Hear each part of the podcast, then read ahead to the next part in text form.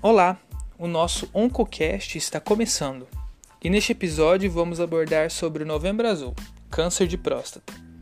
Meu nome é Lucas, membro da Liga Acadêmica de Enfermagem Oncológica da Universidade do Estado de Mato Grosso.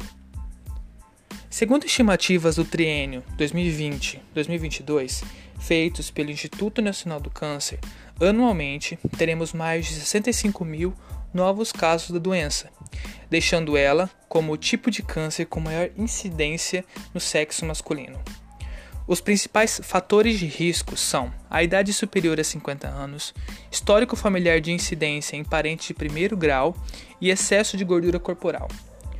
Os principais sinais e sintomas ficam em relação ao estágio da doença, mas os mais marcantes e de fácil percepção são os urinários, por exemplo, disúria, poliúria ou anictúria, diminuição dos jatos de urina e a hematúria. Em casos avançados, dorócia pode estar presente, os sintomas urinários como já abordados, sepse e até insuficiência renal.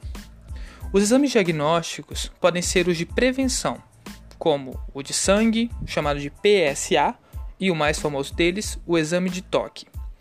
Ao encontrado algum tipo de anomalia, deve ser realizada uma biópsia e ou um exame de imagem, se necessário. O tratamento da doença vai depender do estágio em que ela está. Por exemplo, doença localizada será preconizada a vigilância ativa, por exemplo, exames preventivos e até a atenção da pessoa.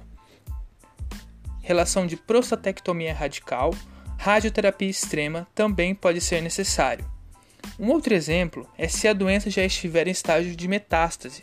É recomendada uma orquiectomia bilateral usado também os análogos a LH-RH e a quimioterapia, e ainda uso de hormônios sistêmicos, como por exemplo o estrogênio. Então é isso. Só um recado: homem, previna-se, pois você é o herói da sua saúde. E com isso eu me despeço. Até o próximo episódio.